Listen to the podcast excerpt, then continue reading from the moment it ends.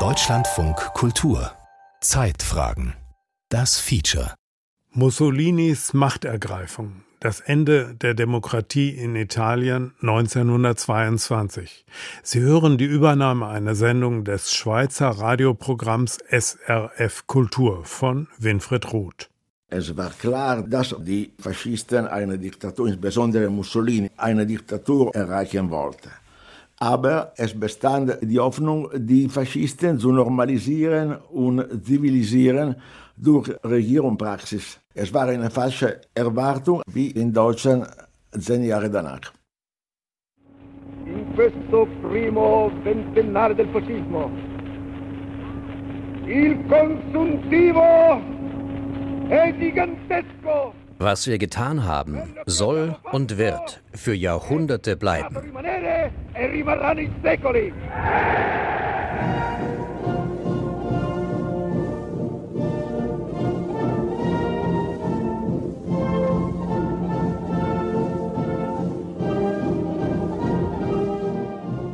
1920 begann der rasche Aufstieg des italienischen Faschismus.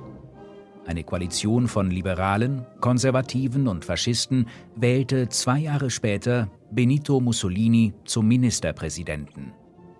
1925 folgte der Übergang zur Diktatur. Dass viele bekannte Demokraten jahrelang mit Mussolinis Bewegung zusammenarbeiteten, ist heute fast vergessen. Manche dieser Politiker verkannten damals die Gefahr. Andere machten sich Illusionen, die Faschisten zähmen oder für eigene Zwecke benutzen zu können. Sie waren mitverantwortlich dafür, dass die demokratische Ordnung in Italien zerfiel. Ähnliche Fehlkalkulationen leisteten sich Demokraten auch anderswo, der Historiker Brunello Mandelli, Professor an der Universität Cosenza in Kalabrien, ist überzeugt, dass deutsche Konservative und Katholiken die gleichen Fehler gemacht hatten, die zehn Jahre vorher die italienische Liberale und Katholiken gemacht haben. Am 23. März 1933 stimmten alle konservativen und liberalen Abgeordneten im Deutschen Reichstag Hitlers Ermächtigungsgesetz zu und damit seiner Willkürherrschaft. Niemals noch seit es einen deutschen Reichstag gibt, ist die Kontrolle der öffentlichen Angelegenheiten durch die gewählten Vertreter des Volkes in solchem Maße ausgeschaltet worden, wie das jetzt geschieht. Otto Wels, Fraktionsvorsitzender der Sozialdemokraten, warnte damals vergeblich vor der Hitler-Diktatur.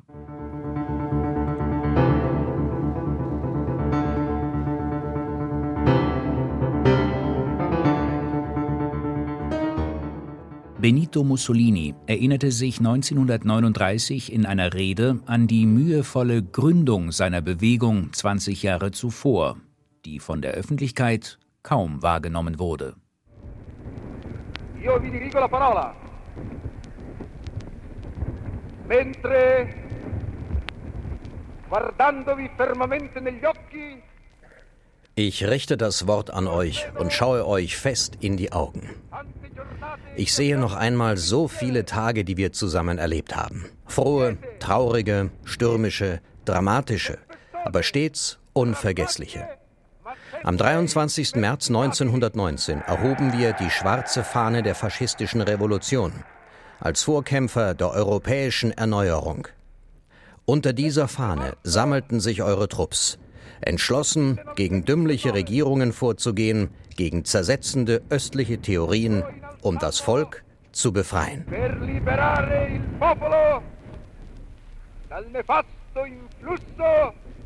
dei principi del mondo ottantanovesco. 1919 und 1920 war Italien noch eine Demokratie, ein Dreivierteljahrhundert alt, manchmal instabil und oft von autoritärem Denken geprägt. Aber es gab ein funktionierendes Parlament, eine starke Opposition, selbstbewusste Gewerkschaften, eine freie Presse und unabhängige Gerichte. Die Monarchie hatte im Revolutionsjahr 1848 eine einigermaßen moderne Verfassung gewährt, aber sich doch entscheidende Rechte vorbehalten. Es war eher eine Halbdemokratie, in der liberale Parteien meistens die Regierungen stellten. Während der Kolonialkriege, die Italien Ende des 19. und Anfang des 20. Jahrhunderts in Afrika führte, und im Ersten Weltkrieg wurde der Nationalismus immer einflussreicher, selbst unter den Anhängern der mächtigen Sozialistischen Partei. Brunello Mantelli hat eine kurze Geschichte des italienischen Faschismus geschrieben. Ein bemerkenswertes Buch, das auch auf Deutsch erschienen ist. Über die ersten Parlamentswahlen nach dem Ersten Weltkrieg 1919 sagt er, die erste Partei war die Sozialistische Partei. Die zweite, die neue grüne katholische Partei, die Volkspartei. Im Prinzip, rechnerisch, hatten die Liberalen die Mehrheit, aber sie waren in drei Listen geteilt. Die Faschisten, wegen ihrer bevorzugten Kleidung auch Schwarzhemden genannt, waren 1919 in erster Linie mit dem Aufbau ihrer Organisation beschäftigt. Sie kandidierten nur in einem Wahlkreis und dort erfolglos. Die Wahlsieger, die Liberalen, rechneten nicht mit dem Aufkommen einer nennenswerten Konkurrenz von rechts außen. Feinde sahen sie viel eher auf der äußersten Linken. Manche italienische Liberale waren sogar halblinks orientiert, andere hätten als Konservative durchgehen können, wären sie nicht so antiklerikal eingestellt gewesen. Wie in Frankreich besaß der bürgerliche Antiklerikalismus in Italien eine große Tradition. Die Volkspartei war eng an die katholische Kirche gebunden und daher kulturell konservativ. Zugleich vertrat sie sozialstaatliche Forderungen. Bei den Sozialisten stritten sich Revolutionäre heftig mit reformorientierten Gruppen. Die damalige italienische Parteienlandschaft war stark zersplittert.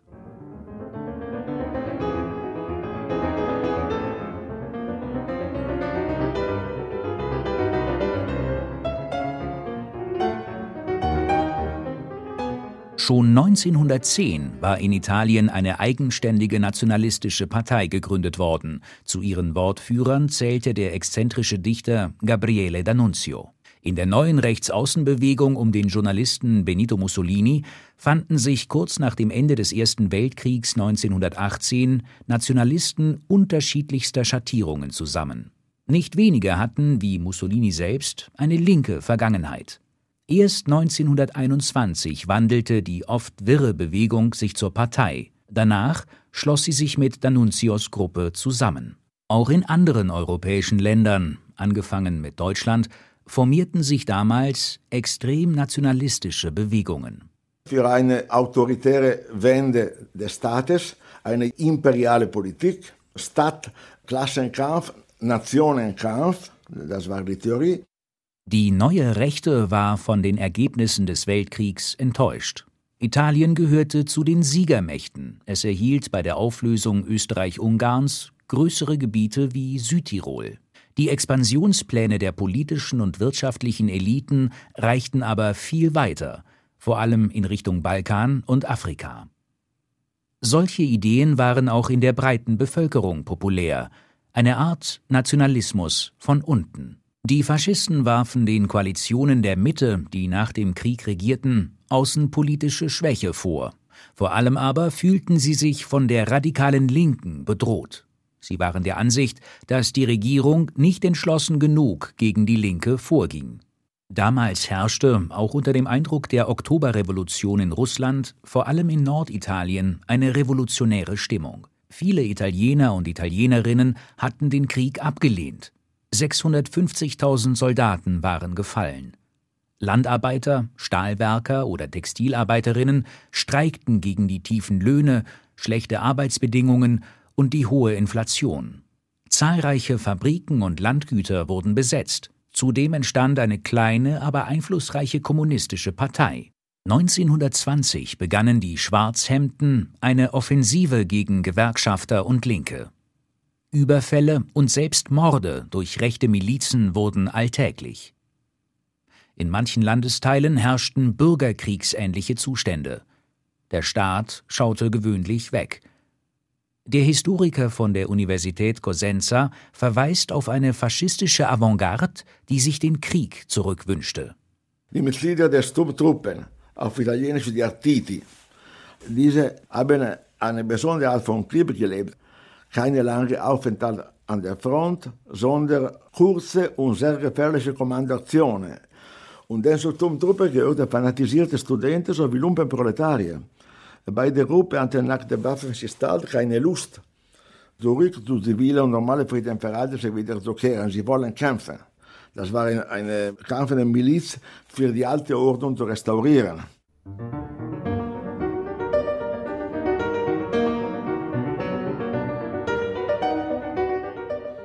Linke Revolte in Italien scheiterte bis Ende 1920 nicht nur wegen des Terrors der Schwarzhemden, sondern auch wegen eigener Schwächen.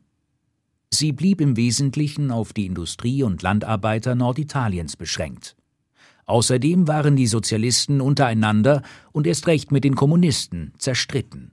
Mussolinis Bewegung suchte, trotz häufiger Konflikte, die Zusammenarbeit mit Konservativen und Rechtsliberalen. Diese hielten die rechten Milizen für nützliche Handlanger in der Auseinandersetzung mit der radikalen Linken. Manche Demokraten beriefen sich später darauf, die Ziele der Schwarzhemden seien anfangs schwer zu erkennen gewesen. Tatsächlich war ihre Politik in der ersten Zeit oft widersprüchlich. Dennoch war der antidemokratische Charakter der neuen Partei nicht zu übersehen wegen ihrer Gewalt gegen politische Gegner.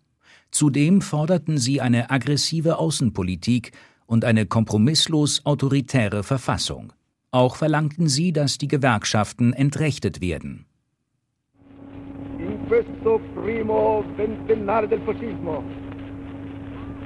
Il consuntivo è gigantesco.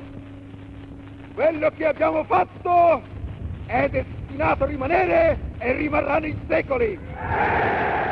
An diesem 20. Jahrestag des Faschismus fällt die Bilanz gigantisch aus. Was wir getan haben, soll und wird für Jahrhunderte bleiben. Ich möchte das Italien von 1919 mit dem von heute vergleichen. Damals war es enttäuscht, beunruhigt, in Unordnung, vom Bolschewismus infiziert, wie eine besiegte, nicht wie eine siegreiche Nation. Das Italien von 1939 ist geschlossen, diszipliniert, schöpferisch, kriegerisch, imperial.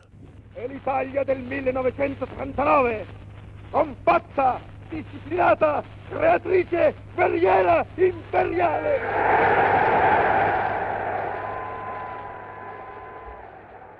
Wie konnte Mussolini es innerhalb von zwei, drei Jahren vom mäßig einflussreichen Journalisten zum Ministerpräsidenten bringen. Zulauf fand seine Bewegung in allen Bevölkerungsgruppen, besonders aber unter Offizieren und Beamten. Geld erhielten die Faschisten auch von etlichen Industriellen und Großgrundbesitzern, denn sie profitierten von der Angst der Reichen vor einer linken Revolution. Sie griffen die wirtschaftliche Unzufriedenheit nach dem Weltkrieg auf, mit der die liberal-konservativen Regierungen nicht fertig wurden. Verarmte Kleinbauern, Handwerker oder Händler hofften auf eine Zukunft als Siedler in neu gewonnenen Kolonien. Frankreich und Großbritannien verhinderten aber 1918 eine Ausweitung des italienischen Kolonialreichs. Mussolini warf den Mitte-Rechtsparteien Nachgiebigkeit gegenüber dem Ausland vor. Schließlich gaben sich einige Strömungen im frühen Faschismus sozial als linke Nationalisten. Wie sich bald zeigte, war das vor allem Demagogie.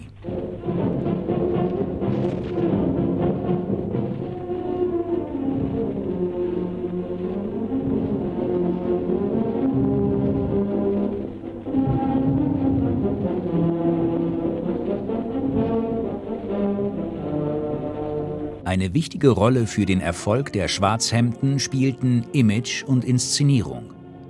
Der Führerkult um Mussolini und seine engsten Gefährten wie Italo Balbo oder Emilio de Bono faszinierte viele Italiener und Italienerinnen.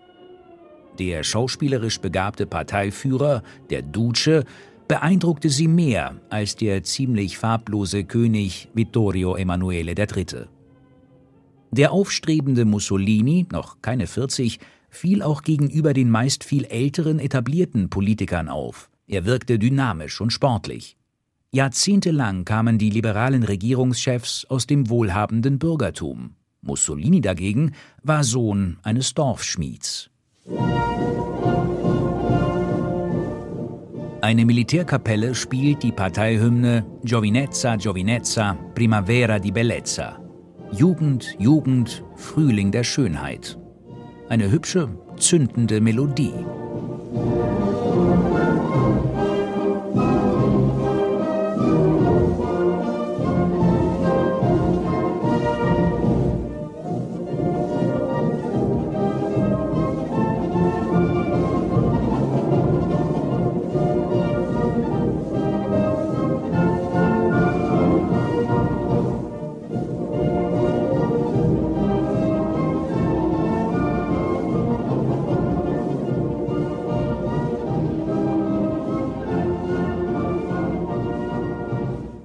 Brunello Mantelli über die jugendlichen und unkonventionellen Züge des Faschismus. Es gab das Lied Giovinezza, Giovinezza, Primavera di Bellezza, aber daneben es gab auch Stichwort Hierarchie. Das heißt, die Macht kommt von oben. Unten gibt es Gefolgschaft. Die Faschisten traten militärisch autoritär und zugleich theatralisch auf, als Massenbewegung. Sie waren anfangs sogar offen für die kulturelle Avantgarde. Bekannte Künstler, etwa der futuristische Schriftsteller Filippo Tommaso Marinetti und der Architekt Giuseppe Terragni, unterstützten Mussolinis Bewegung. Avantgarde war nicht unbedingt demokratisch. Trotz seines Bemühens um Modernität berief der Faschismus sich ständig auf eine mythische, ruhmreiche Vergangenheit. Der Begriff Fascismo war abgeleitet vom Wort Fascio, Fascho bezeichnete einerseits ein antikes Herrschaftssymbol, ein Rutenbündel, in dem ein Beil steckte. Gleichzeitig bedeutet Fascho einfach bunt. Im 19. Jahrhundert nannten sich auch unpolitische oder linke Gruppen so. Mussolinis Anhänger trugen oft Dolche und grüßten einander mit erhobenem Arm, wie es angeblich die alten Römer getan hatten. Bei den letzten freien Parlamentswahlen im Mai 1921 stellte eine Koalition der Mitte die Regierung.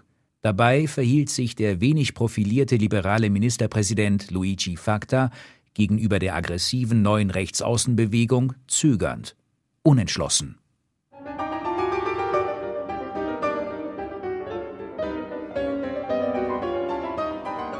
Im Oktober 1922 organisierte die faschistische Führung einen Marsch auf Rom, an dem, die Zahl ist umstritten, Tausende oder Zehntausende allenfalls leicht bewaffneter Schwarzhemden teilnahmen. Oft gewaltsame Aktionen gab es auch in anderen Städten. Öffentliche Gebäude wurden besetzt. Es war kein Staatsstreich, eher eine geschickt inszenierte Drohung mit dem Bürgerkrieg, zu dem die Faschisten aber kaum in der Lage gewesen wären. Trotz der Sympathien mancher Generäle für die Faschisten standen Militär und Polizei noch unbestritten unter der Kontrolle der Regierung. Sie hätten den Marsch auflösen können. König Vittorio Emanuele III. griff ein. Brunello Mantelli er bat dem General Armando Diaz, der ehemalige Generalstabschef der italienischen Heeres, was muss ich machen? Der Ministerpräsident Facta hat vorgeschlagen, die Belagerungszustand anzukündigen. Diaz war dagegen, hat den König geraten, diese Notverordnung nicht zu unterzeichnen. Der Ministerpräsident dimissionierte. Diaz wurde Mussolinis erster Kriegsminister. Der König zeigte durchaus Sympathie für die neue Bewegung, die sich als unverbrauchte Alternative zur traditionellen Rechten anbot. Andererseits fürchtete Vittorio Emanuele in Mussolini einen unkontrollierbaren Rivalen. Zu Recht, wie sich bald zeigte. Womöglich wurde auch die militärische Schlagkraft der Faschisten überschätzt. Der König berief Mussolini zum Ministerpräsidenten. Am 31. Oktober 1922 zogen die schwarzen Kolonnen sechs Stunden lang an beiden vorbei. Vor der Vertrauensabstimmung im Parlament erklärte der Duce, gewohnt selbstbewusst, geradezu dreist, Aus diesem grauen und tauben Auditorium konnte ich ein Lager faschistischer Trupps machen. Ich konnte das Parlament verriegeln und eine Regierung allein von Faschisten etablieren. Ich konnte das, aber ich habe es nicht gewollt, vorerst wenigstens. Das Parlament, als ob es die Drohung nicht gehört hätte, bestätigte die Ernennung, obwohl es unter 535 Abgeordneten nur 37 Faschisten gab. Für Mussolini stimmten auch die meisten Abgeordneten der Liberalen und der Volkspartei. Man muss verstehen, dass Vatikan, der Leitung der Volkspartei, riesigen Druck zum Vorteil Mussolini machte. Die damals regierenden Kreise im Vatikan waren alte Leute, die gegen Liberalismus und Demokratie noch große Bedenken hatten. Ihnen klang besser eine autoritäre Stadtform. Der sozialistische Abgeordnete Filippo Turati verurteilte den neuen Kurs. Das Parlament wurde nicht zu einer Debatte über die Regierungsbildung und zu einer Vertrauensabstimmung zusammengerufen. Es wurde zusammengerufen, um auf jeden Fall der Regierung das Vertrauen auszusprechen. Und sollte es das nicht tun, würde die Regierung sich selbst das Vertrauen aussprechen. Das heißt, dass sie das Parlament abschaffen, selbst wenn sie es als Kulisse bestehen lassen. Der Duce war auch Innen- und Außenminister. Die Mehrheit in der neuen Koalitionsregierung stellten aber Nationalisten, Liberale und Christdemokraten. Einer der wichtigsten Erfolge Mussolinis nach seiner Wahl zum Ministerpräsidenten? Mussolini hat vorgeschlagen das Vollmachtsgesetz. Das bedeutet, für ein Jahr könnte die Regierung ohne Zustimmung des Parlaments neue Gesetze schaffen und das Parlament zustimmte. Die Mitte-Rechts-Außen-Koalition regierte bis 1924. Sein Rang als Ministerpräsident verschaffte Mussolini Ansehen. Es war klar, dass die Faschisten eine Diktatur, insbesondere Mussolini, eine Diktatur erreichen wollten. Aber es bestand die Hoffnung in der Liberale, darunter auch Linksliberale, die Hoffnung, die Faschisten zu normalisieren und zivilisieren durch Regierungspraxis. Es war die erste Rechtsaußenbewegung, die in Europa an die Regierung kam. Hitlers NSDAP folgte erst zehn Jahre später.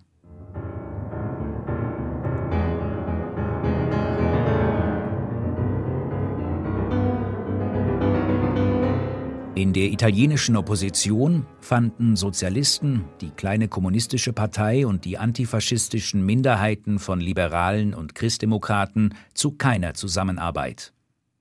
Die Faschisten nutzten die Schwäche der Demokraten zum Ausbau eines autoritären Regimes.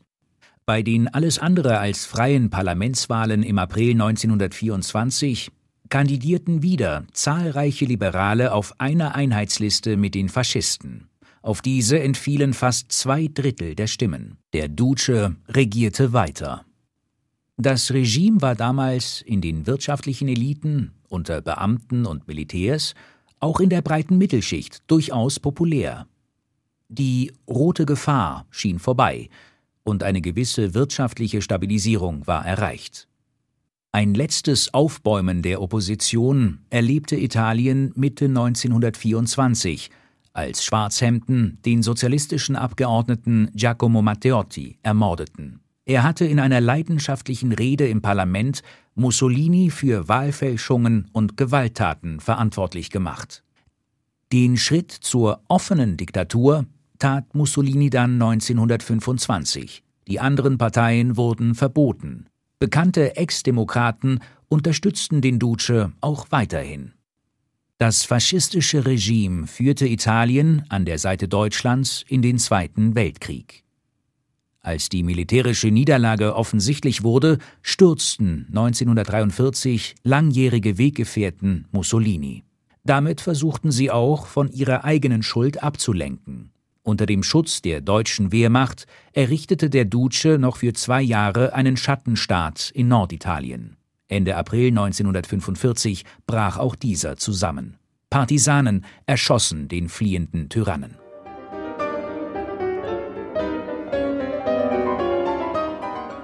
Italien, Anfang Mitte der 1920er Jahre. Eine deprimierende Geschichte. Faschisten siegen mit Unterstützung von Demokraten. Die Zusammenarbeit von Liberalen und Christdemokraten mit Mussolini nutzte allein diesem. Die erhoffte Verdrängung oder wenigstens Zähmung der neuen Rechtsaußenbewegung gelang nicht. Es war eine falsche Erwartung, dieselbe Erwartung wie in Deutschland zehn Jahre danach.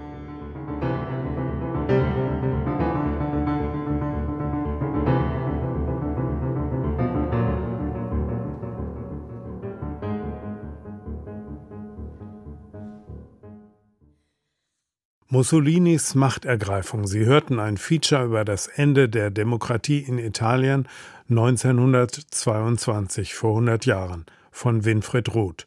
Eine Übernahme von SRF Kultur.